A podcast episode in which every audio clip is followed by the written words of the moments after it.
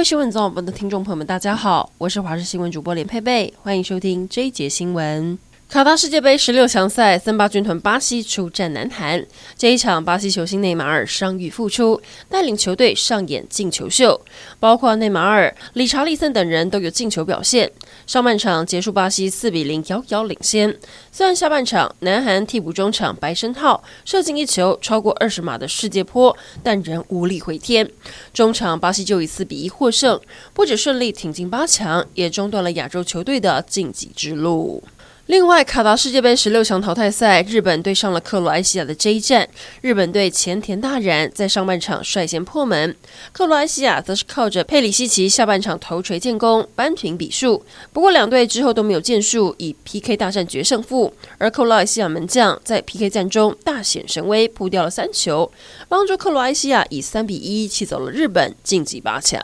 今天凌晨出现的第一场 PK 大战，日本对战克罗埃西亚，正规赛一比一平手，两队踢到延长赛也不能分出胜负，最后进行 PK 大战，最终克罗埃西亚三比一胜出，成功晋级八强。赛后有许多的日本球员都落泪，队长吉田麻原本还在安慰队友，后来也忍不住跪地痛哭，他的儿女看到之后上前安慰，其中一个女儿还蹲在旁边为他抹去眼泪，相当感人。至于下一场备受关注的。的赛事就是葡萄牙对瑞士。巨星 C 罗在世界杯舞台出赛共五百一十四分钟，二十五次尝试射门，累积攻下八球。不过他以往在淘汰赛阶段总是空手而回，现在 C 罗非常需要一颗淘汰赛中的进球来证明自己。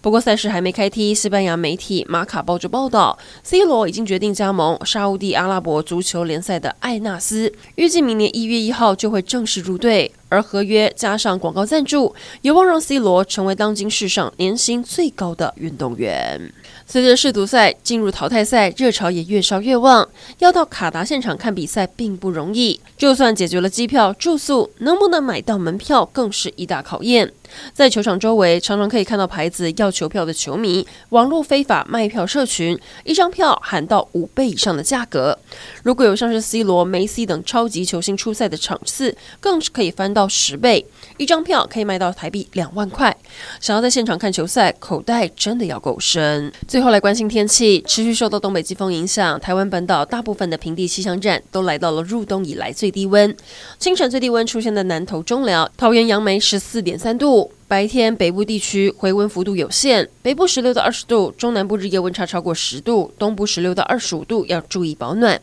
降雨方面，中部以北、东半部云量比较多，都有降雨的可能，而且越往北走，降雨越明显。尤其基隆北海岸有局部大雨或豪雨，大台北山区跟东北部有局部大雨发生的几率，南部则是多云到晴。气象小叮咛告诉大家，预计冷到明天，在明天之后，东北季风就会减弱，但水汽还是偏多，外出依旧要带伞。降雨空档没多久，周五东北季风会再增强，北部东半部再转湿凉。